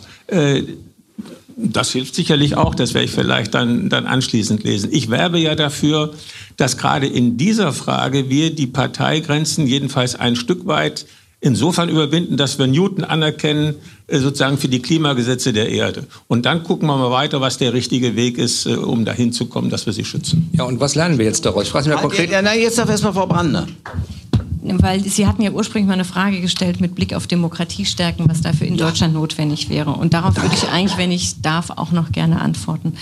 Ähm, weil ich glaube, wenn wir den Klima oder den Schutz des Klimas zumindest als so hohes Gut anerkennen, dass wir alle sagen, wir wollen dafür etwas tun, dann wird das mehr Handlungsfähigkeit des Staates und Handlungsfähigkeit erfordern. Und wir haben das in einer Situation, in der gleichzeitig, also mehr Handlungsfähigkeit, mehr Optionen, gleichzeitig die Legitimation der politischen Institutionen sinkt. Und das zusammenzubringen, mehr Handlungsfähigkeit, mehr staatliches Handeln, gleichzeitig weniger Legitimation dieser staatlichen Institutionen. Das, finde ich, ist die echte Herausforderung, vor der also wir stehen. Klimaschutz ins Grundgesetz? Nein, das ist überhaupt nicht die Antwort, sondern die Frage ist, wie wir die Institutionen so wieder stärken können, Politik des Zugehört, des Zuhörens, des Gehörtwerdens praktizieren wir in Baden-Württemberg, wie wir neue Foren schaffen, also Bürgerräte, wie wir neue, wie wir wieder die Rekursivität hinbekommen, das, was auch Willy Brandt ja praktiziert hat, um diese, wenn Sie sagen Brückenschläge, aber alle mitzunehmen auf diesem Wandel, der notwendig ist, ums Klima zu schützen. Das ist, glaube ich, wirklich die große Herausforderung. Wie schaffen wir, dass es nicht das Land polarisiert, sondern als gemeinsame Aufgabe, Herausforderung gesehen wird, die wir auch nur gemeinsam meistern können. Und da würde ich sagen, haben wir alle noch nicht die goldene Antwort gefunden. Aber das ist auf jeden Fall die Herausforderung. Und wenn ich sagen darf, wird die dadurch noch schwieriger, dass wir sie nicht mehr national angehen können, sondern europäisch. Stichwort Klimaschutz und dann die Überleitung zu etwas, was Willy Brandt ja gesagt hat, wir werden das Wahlalter senken. Wir gucken uns an, wer auf der Straße demonstriert. Ja, ich habe Kinder in der Schule, die rennen dann plötzlich los und sagen, wir wollen jetzt da hin. Und sagst du, hast du nicht Schule? Nein, keine Schule. Tatsache ist ja, es werden immer die, die Menschen werden die jungen Menschen werden auch immer politischer oder werden wieder politisch. Politisch, politisch sein ist innen, Titel der Tagesspiegel. Die Frage ist Wahlalter senken auf 16? Wäre das eine Antwort? Also bundesweit, ich meine jetzt nicht irgendwo kommunal, sondern insgesamt. Also es ist eine Antwort und es wäre eine richtige Gute? Antwort. Ist, ja, ja, definitiv. Also natürlich können die mit 16 auch schon wählen. Also die können entscheiden, die sind politisch. Ich merke das in jeder Schulklasse, dass die politisch diskutieren. Das sind nicht 100 Prozent, die politisch ja. diskutieren, aber ich glaube, das ist auch in einer Gruppe von 45 oder 60-Jährigen nicht so, dass da alle zu 100 Prozent Bock auf Politik haben. Ist auch mein Eindruck. Ähm, aber klar, es kann nicht die einzige Antwort sein. Ich finde das, was Franziska gerade gesagt hat mit diesen ganzen Fragen, wie können wir, wie können wir solche Räte, ich finde, wir müssen Kommunen stärken, auch in demokratischen Beteiligungsprozessen. Gesine Schwan hat da total tolle Vorschläge auch in der Flüchtlingspolitik gemacht, wie man vor Ort entscheiden lassen kann, werden Flüchtlinge ja, aufgenommen. Bürgerversammlungen, also tatsächlich äh, äh ja, entscheidungsfähige Bürgerversammlungen, die dann irgendwas verabschieden, um es den gewählten Vertretern in na, den es, kommunalen es gibt, es oder gibt, wo auch immer Einrichtungen weiterzugeben? Also es gibt Projekte auch, die laufen. Gesine Schwan betreut die, wo zum Beispiel Kommunen entscheiden können, nehmen sie Flüchtlinge auf und kriegen dann dafür ein Budget und kriegen nochmal den gleichen Betrag für soziale Übrigens Projekte. Vorschlag von Gesine Schwan und mir, den haben wir im Tagesspiegel zuerst veröffentlicht. das wusste ich nicht. ähm, ich finde ihn trotzdem gut. Ich wollte es ähm, unauffällig und, gleich sagen, aber danke. Und kriegen nochmal das gleiche Budget obendrauf für soziale Projekte. Das stärkt den Zusammenhalt. In dem Moment, wo die Bürgerinnen und Bürger, dann kannst du es ja besser erklären sogar als ich, äh, beteiligt sind, sagen, stärkt es die Akzeptanz. Und über solche Dinge müssen wir auch wieder nachdenken, weil ich doch merke heute, dass es einen großen Teil von Bürgerinnen und Bürgern gibt, die nicht mehr akzeptieren, was entschieden wird, auch mit Mehrheit entschieden wird. Und da, glaube ich, muss man sich über neue Legitimationsformen auch nachdenken.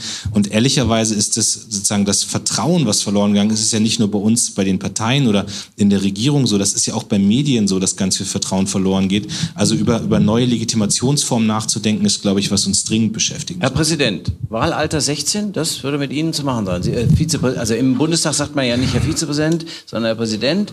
Sie, können auch, Sie können auch Herr Kubicki zu mir sagen, das ist völlig wurscht, ich weiß ja, dass Sie mich meinen. Also ich bin, ich bin völlig, ähnlich wie Brandt, völlig frei von äh, Titelsucht.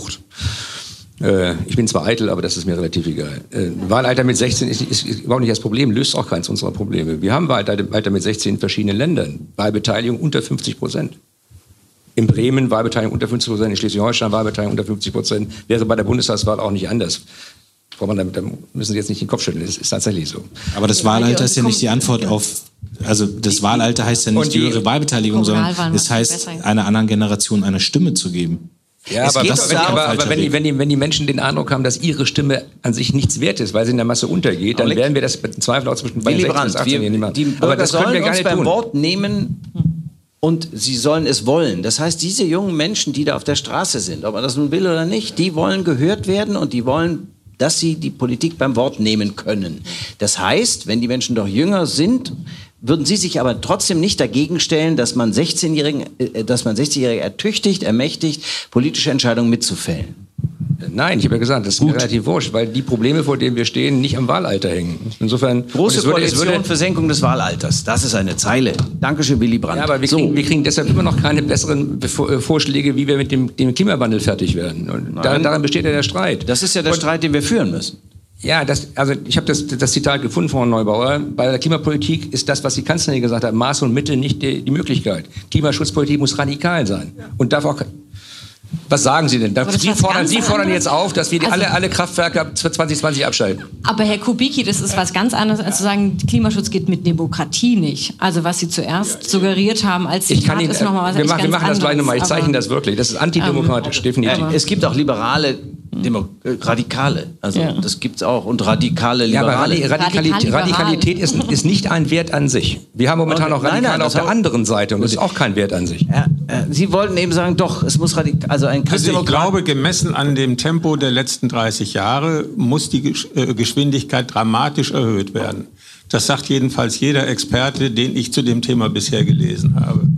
Und äh, dass das auch äh, natürlich Veränderungen im Lebensstil für viele hat, vor allen Dingen für die, die besonders viel äh, CO2 äh, in die Luft emittieren durch ihren Lebensstil, äh, das ist doch klar. Und äh, wenn wir uns nicht trauen, diese Diskussion zu führen und wenn wir immer noch so tun, als äh, könne man äh, sozusagen fünfe gerade sein lassen, weil es so anstrengend ist, dann werden wir die Menschen nicht mitnehmen. Also ich glaube, als erstes müssten wir mal ein Einvernehmen darüber haben, dass die Pariser Klimaziele existenziell wichtig sind, dass wir sie erreichen dass das ein festgeschriebenes Ziel ist, an dem sich alle Politik messen lassen muss. Und dann geht es nicht darum, äh, einzelne vorgeschlagene Maßnahmen ähm, äh, sozusagen, ich bin nicht dafür, aber mach doch das, dann hat man immer eine, gegen, also eine Mehrheit gegen eine Maßnahme, so wir wahrscheinlich ganz viele Maßnahmen brauchen. Für mich ist entscheidend, kriegen wir den Konsens hin, jawohl, alle Politik, die wir machen, muss sich die Rückfrage gefallen lassen, bringt es uns dem Pariser Klimaziel 2050 näher oder nicht? Das, finde ich, ist der Paradigmenwechsel, den wir brauchen. Vielen Dank. Eine letzte Frage, bevor das Publikum noch ein paar Fragen stellen kann, wenn es denn möchte, ist, ähm, Sie haben es so im Seitensatz ange... Da gibt es so eine Partei, deren Namen wir nicht nennen wollen. Das habe ich nicht gesagt. Nee, äh, da, da haben wir gesagt, da gibt's so, so. Sie haben mich auf die Idee gebracht. Was, wie kann man sich eigentlich wehren gegen die Vereinnahmung so großer politischer Figuren wie Willy Brandt durch die Falschen, sagen wir mal die AfD? Wie kann man sich dagegen wehren? Es gibt ja auch in anderen Parteien, die hier sitzen, also es gibt Genscher, es gibt Fischer, es gibt Kohl. Wie kann man sich richtig wehren dagegen? Rechtlich oder politisch? Sie Rechtlich dürfen das- ist ganz einfach. Sie dürfen, die, die, Sie, Sie die, dürfen das äh, werten, wie Sie wollen. Wie kann ich mich dagegen wehren? Ja, die Familie, die Erben. Die Erben können sich dagegen wehren, dass der Name eines einer Persönlichkeit, das geht bis, bis zu 50 Jahren, bei, bei großen Persönlichkeiten sogar bis zu 100 Jahren, können sich dagegen wehren, dass der Name missbraucht wird. Ja, zum Beispiel, ja.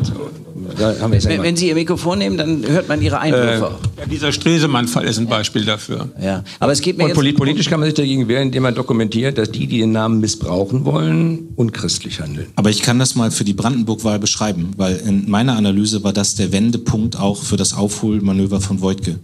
Der Moment, wo die AfD die Dreistigkeit hatte, Willy Brandt auf ihre Plakate draufzuhauen, war der Punkt, wo ich, ich war, ich war in den Tagen unterwegs da, ich habe da ganz viele Termine, Hausbesuche auch mit den Landtagskandidaten gemacht. Und die haben mir alle berichtet, jetzt melden sich auf einmal wieder Genossen, die eigentlich in diesem Wahlkampf überhaupt nicht präsent waren, weil sie sagen, Willy Brandt lassen wir uns nicht nehmen. Und das hat, glaube ich, wenn wir sehen, der Schlussspurt, 9, 10 Prozent, die da hingelegt wurde, dann bei der Brandenburg SPD, das hat in meinen Augen sehr viel damit zu tun, dass diese Partei um Willy Brandt dann auch gekämpft hat, dass dann sagen, ging es auf einmal eh bergauf, dann kriegst du eh nochmal eine eigene Dynamik. Man kann sich da, glaube ich, nur politisch, also rechtlich geht auch immer, aber am Ende muss man auch politisch den Kampf führen gegen, gegen solche, Entschuldigung, wenn ich einmal sage, Idioten wie in der AfD. Ähm, aber das hat in Brandenburg funktioniert. Frau Brandner, stimmen Sie zu? Ja. Man muss am Ende eine politische Auseinandersetzung führen und um die Ideen und Konzepte ringen und sie auch in die heutige Zeit übertragen. Und das ist, glaube ich, die Aufgabe, die man dann als Partei hat. Also, dass man eben selber definiert, was bedeutet Willy Brandt heute. Dass man diesen Interpretationsspielraum gar nicht erst öffnet für andere von AfD und Co., sondern selber definiert, was bedeutet mehr Demokratie wagen heute. Bei uns, Joschka Fischer, ist es immer, äh, es gibt keine grüne Außenpolitik, es gibt nur deutsche Außenpolitik, wo ich immer heute sagen würde, es gibt auch keine deutsche Außenpolitik mehr, sondern europäische. Aber ich glaube, diese Sätze, dass man die selber schon vorneweg selber wieder reclaimed, ja, also sozusagen selber besetzt und definiert, dann ist es auch für die AfD wesentlich schwieriger, da irgendwie reinzukommen. Alles das, was wir besprochen haben und noch viel mehr, steht in Anklängen, mindestens in Anklängen in einer Rede von 1973, Bad Segeberg. Damit begann ich. Ähm, und zwar über die Schwierigkeit, Politik in Deutschland zu machen. Da geht es auch um Demagogisierung, um Institutionalisierung, um Instrumentalisierung. Da gibt es auch Antworten. Also die Antworten, die wir gefunden haben, hätte Willy Brandt jetzt auch schon genannt. So, ich finde das sehr schön. Er war eben einer von uns. Äh, ich glaube, er war weit voraus. Oh, 73. So, wenn wir jetzt noch ein paar Zuschauerfragen haben, habe ich dennoch eine Bitte, dass Sie Ihren Namen nennen und dass Sie, wenn es geht, eine Frage stellen und kein Co-Referat halten. Das wäre unglücklich, denn es soll ja danach noch, ja, ja, es soll ja danach noch äh, die Möglichkeit geben, im privaten oder im halbprivaten Gespräch äh, zu einem Gespräch tatsächlich mit den hier auf dem Podium Sitzenden zu kommen. Ja, das würde mich freuen. Also nochmal, bitte, wenn es irgend geht, eine Frage. Und habe ich Helfer? Ah, okay, wir zwei machen das. Ich renne nämlich rum. Ich bin der Gottschalk für Arme. Und ähm, ich renne jetzt mal zu dem Herrn und dann... Ja, ich mache das, ich mache das. Ich habe nämlich, der Trick ist, ich gebe das Mikrofon nicht aus der Hand. Sie verstehen? So, dann kann ich das nämlich auch ein bisschen lenken. Ich, ich nehme das mit. So. Ja, aber Sie kriegen das nicht. Nein? So, bitteschön. Sie sollen es ja auch behalten. Sagen Sie Ihren Namen? Hans-Joachim Lorenz.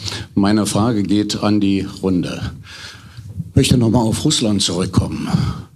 Was würde Willy Brandt besser machen im Minsker Friedensprozess? Deutschland, Frankreich, Russland, der zweimal mehr oder weniger kläglich gescheitert ist, trotz intensiver Bemühungen mit Russland in irgendeiner Form, wenigstens was die Ostukraine betrifft, ins Gespräch zu kommen. Wir starten mit einer kleinen Frage. Oh, ähm, ich sammle ja, und dann noch. Nein, nein, die Sprache so groß.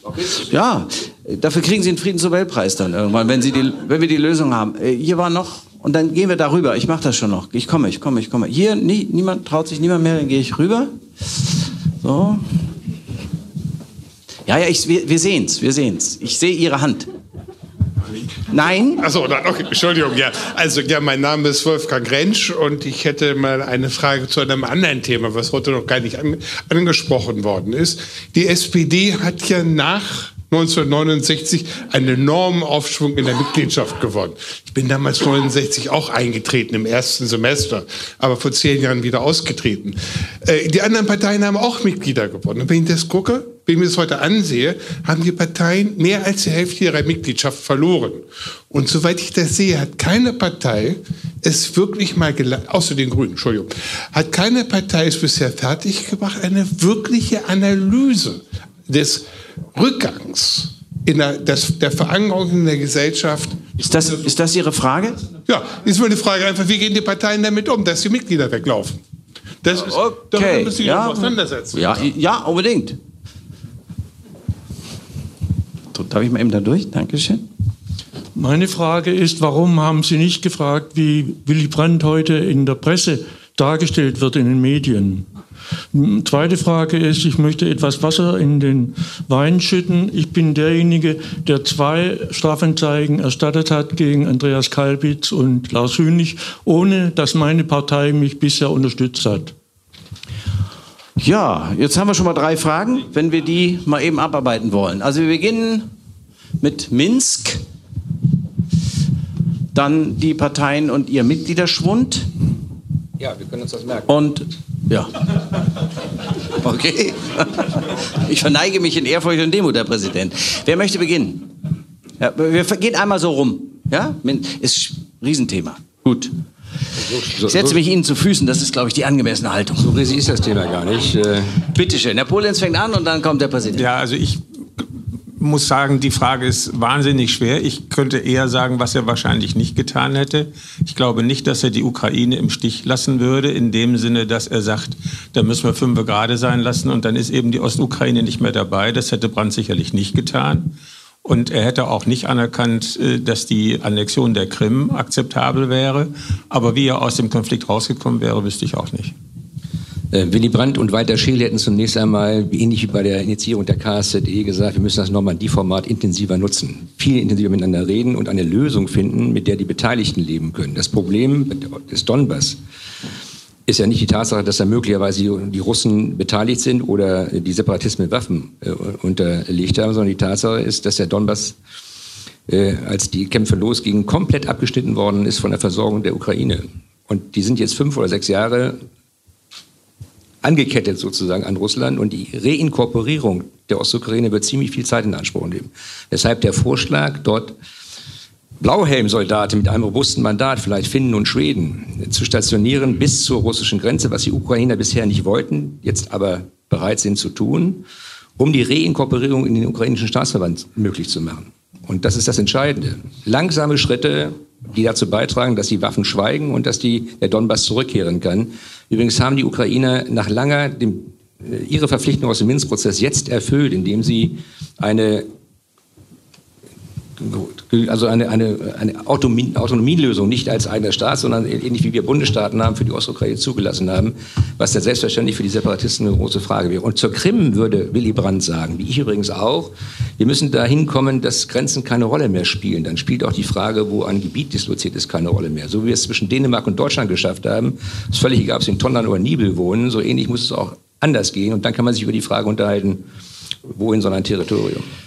Frau Banner mir lag gerade nur auf der Zunge, so wie man das zwischen Nordirland und Irland geschafft hat im Rahmen der EU und das jetzt gerade wieder sprengt. Ne? Ja, also das ist. Ähm, das fiel Ihnen bei Tonnen und ja. Nibel ein? Nein. Na, das fiel mir bei ein, dass es egal ist, wo die Grenzen sind. So hat man ja den Nordirland-Konflikt de facto Das war ja, ist ja auch die Idee der EU. Der EU. Wir haben einen genau. gemeinsamen Raum und Grenzen spielen keine Rolle mehr. Genau, oder man kann zumindest solche Konflikte dadurch wesentlich abschwächen und das äh, ist etwas schwieriger in der Region. Ich glaube, das Normandie-Format, da würde ich Ihnen zustimmen, das hätte, wäre, glaube ich, wesentlich intensiver genutzt worden ähm, und auch jetzt heute wieder stärker. Ähm, Ansonsten, ehrlich gesagt, äh, es ist ein schwieriger Konflikt und die Frage, wie jetzt die neue ukrainische Regierung sich wirklich aufstellt, was da wird, ich finde, da sind noch sehr viele Fragezeichen, ähm, wo man Vorschusslorbeeren geben kann, aber auch andererseits finde ich sehr skeptisch sein muss, äh, was diese neue Regierung vorhat. Also ich glaube, er hätte vielleicht auch einfach lange mal zugehört und geguckt, was da gerade kommt. Ich würde gerne auf die Mitgliederfragen eingehen. Halt, nee, dann oh, einmal noch, einmal noch ganz kurz bei Herrn Klingbeil. Die erste Frage Minsk, wollen ja, Sie noch was hinzufügen? Na, äh, nein, konsekutiv. Also ich finde es schwierig vom Grundsatz her jetzt ein so ein wirklich dramatisches Problem von heute zu nehmen und sagen, was würde Willy Brandt sagen? Ich, vielleicht wäre es gar nicht so weit gekommen, weil er vorher ganz andere Beziehungen gepflegt hätte zu Russland, weil es einen intensiveren Kontakt gegeben hätte, weil man vorher im Austausch gewesen wäre.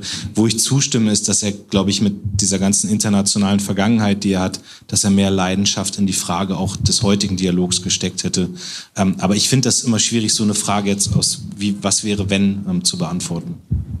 Aber die Idee, Schweden und Finnen als Blauhelmsoldaten einzusetzen, das ist interessant. Den Vorschlag gab es ja, den ja. hat Russland nicht mitgemacht. Nein, also nein, nein, nein, den hat die Ukraine, also Russland hat gesagt, nur, nur bis zur russischen Grenze, also die, den, den gesamten Donbass sozusagen im Griff zu behalten. Da haben die Ukrainer gesagt, das ist unser Territorium, wir erlauben das nur bis zur Grenze.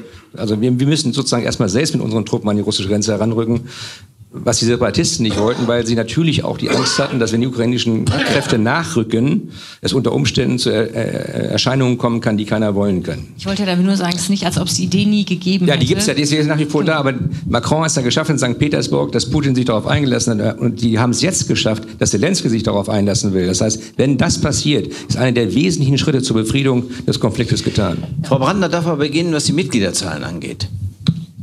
Genau, als eine der von der Parteien, die noch irgendwie wachsende äh, Mitgliederzahlen hat. Also was Sie gesagt haben im Sinne von Willy Brandt ja auch eingefordert hat, dass man sich selber engagiert. Ich glaube, das hat viel damit zu tun, warum viele Leute zu uns kommen. Die meisten kommen aus zwei Gründen. Das eine ist das Klima und das andere ist der Kampf gegen rechts außen gegen die AfD. Das treibt ganz viele Leute um, die sagen, ich habe irgendwie immer schon gedacht, man muss mal was tun und jetzt habe ich den Eindruck, jetzt muss ich da mal mitmachen und außerdem will ich aber nicht nur ein Parteien oder ein Thema, Entschuldigung, sein, sondern ich möchte den Zusammenhang mitgestalten können. Also dieses Austarieren zwischen Freiheit, Klimaschutz, wie das alles zusammenpasst. Und ich glaube, dafür Räume zu schaffen, zu sagen, wir führen diese Debatten ist etwas Wichtiges. Und was Sie dann angesprochen haben, da machen wir gerade sehr viel. Wie unterstützen wir unsere lokalen Mitglieder im Kampf gegen Rechtsaußen? Große Frage. Ganz viele Kommunalpolitiker vor Ort sind an der vordersten Front, vor Ort, gerade in schwierigen Konflikten, wenn manchmal dann die CDU mit der AfD, so schwierig, und man wird angepöbelt, man kennt andererseits die Leute auch, man kennt sie aus dem Sportverein.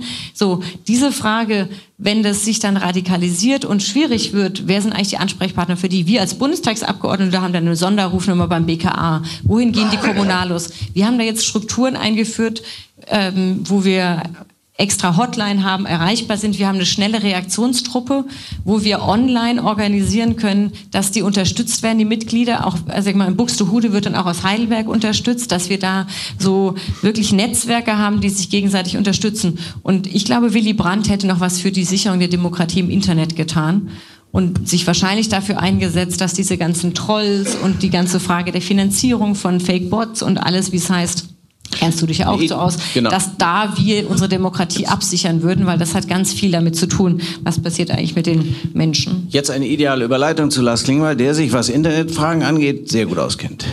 Ja, aber ich wollte auch was zu der Frage sagen mit den Mitgliedern. Ich kann gerne auch was zum Thema Internet sagen. Aber wir analysieren das sehr wohl äh, und sagen, doch, doch, jetzt darf ich antworten. Wir analysieren das. Bitte? Lass, nein, nein, lass ich jetzt mal antworten. Ja, aber wir hören ich, einander zu. Wir hören, wir kann jetzt sagen, Willy Brandt, wir hören einander zu. Verstanden, dass Sie seit äh, zehn Jahren nicht mehr dabei sind in der SPD. Ich bin seit ein Dreivierteljahren Generalsekretär und ich kann für diese Zeit sagen, dass wir das analysieren.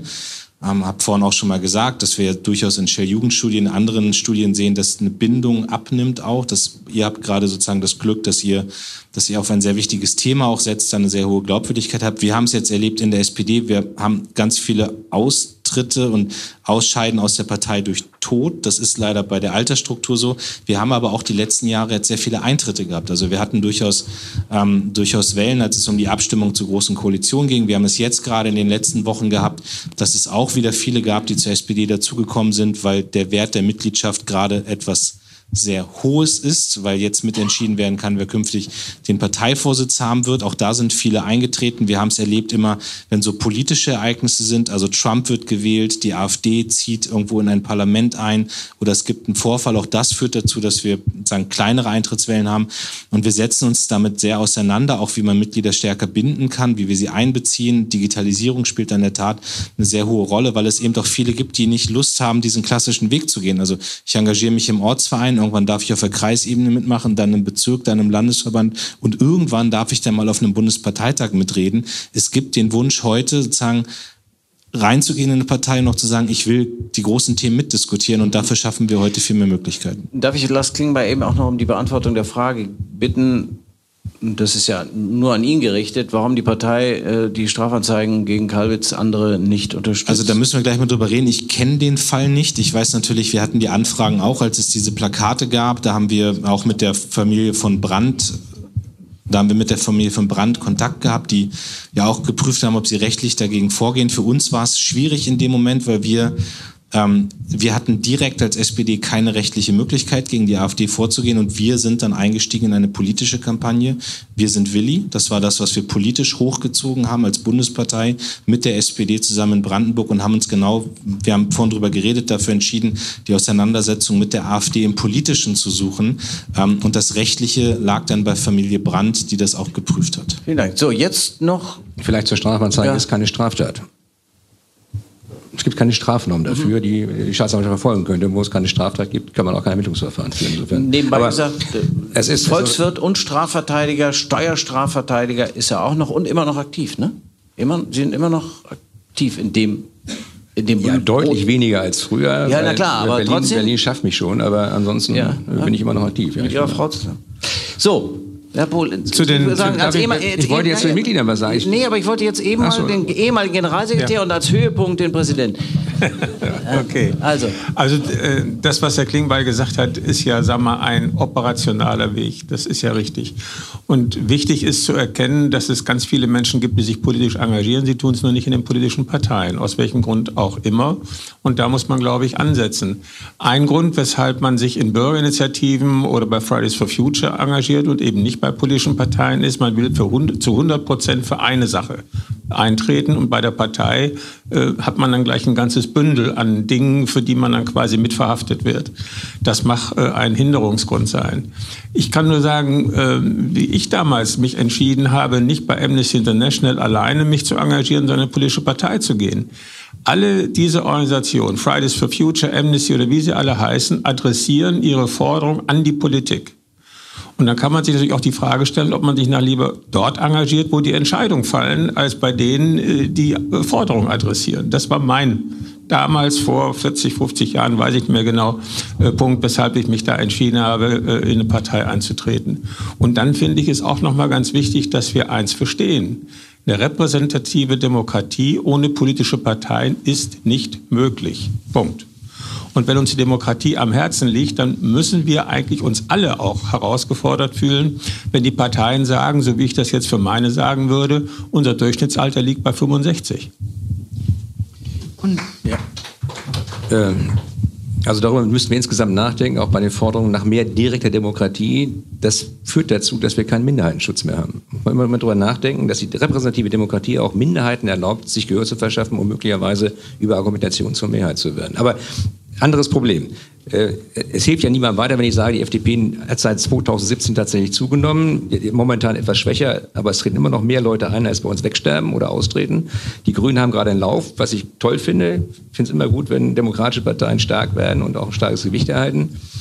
Aber das Phänomen, dass bei Parteien grundsätzlich weniger sind als vor 20 oder 30 Jahren, ist ja kein Phänomen, was sich auf Parteien alleine beschränkt. Bei allen Massenorganisationen, wie Gewerkschaften, wie Kirchen, haben wir das genau das gleiche Problem, was aus meiner persönlichen Erfahrung mit zwei Dingen zu tun hat. Erstens, wie der Klingbeil zu Recht sagt, die Menschen, die eintreten, haben nicht das Gefühl, dass sie unmittelbar und relativ zeitnah aktiv mitwirken können, weil die meisten politischen Entscheidungsprozesse auf Parteitagen fallen, die ja auch Zeit in Anspruch nehmen. Zweitens, die Menschen haben das Gefühl, dass die ihre kostbare Freizeit bei dem sonstigen Stress, den sie haben, nicht damit verbringen wollen, dass sie sich Reden anhören müssen von Leuten, die sie nicht mögen, Reden, die sie nicht verstehen und dass sie keinen Spaß dabei haben. Meine Frau ist hier. Wir haben einen Ortsverband in in äh, Schleswig-Holstein, der gemessen an der Einwohnerzahl unschlagbar stark ist. Wir haben 1000, Strande, wir haben 1500 Einwohner und glaube, mittlerweile 80 Mitglieder. Warum? Weil bei uns die Sitzungen ganz kurz sind und an, an der, der Rest, wir wohnen auch an der Küste, nicht? der Rest einfach daran besteht, dass man gemeinsam an die Bar geht und gemeinsam Freizeitaktivitäten teilt. Es muss, wenn die Leute abends ihr, ihre Freizeit opfern, muss es auch sich lohnen. Und zwar nicht nur im Anhören von Reden, sondern es muss einfach Freude und Spaß machen und Parteien strahlen das momentan nicht aus. Vielen Dank. Ich ahnte, dass, es mir, dass er die richtigen Worte finden würde, um die Überleitung zu schaffen. Gemeinsam an die Bar gehen. Mensch, soll nicht zu lang sein. Also, das Motto des Tagesspiegels heißt Rerum cognoscere causas. Äh, wir übersetzen das mit Verstehen, was passiert. Das ist für die Lateiner unter uns nicht ganz korrekt. Cognoscere heißt, äh, naja, Sie wissen schon. Also, ja, da, den Grund für die Dinge kennenlernen eigentlich. Aber verstehen, was passiert, ist griffiger. Bringen es auf Begriffe. Der zweite Satz stammt von anderen, der heißt Tempus edax rerum. Die Zeit nagt an den Dingen. Nicht unsere Zeitung, die Zeit, unsere Schwester, sondern generell. Und deswegen möchte ich Sie jetzt herzlich einladen. Bedanken, erstmal mich bedanken bei denen hier auf dem Podium. Vielen Dank, dass Sie hier waren, fürs äh, Mitdiskutieren und Mittun und bei Ihnen fürs Hiersein, Dasein, So-Sein. Und jetzt nagen Sie vielleicht an was anderem, wenn Sie mögen. Da draußen wartet es auf Sie. Es war mir ein Fest. Kommen Sie wieder.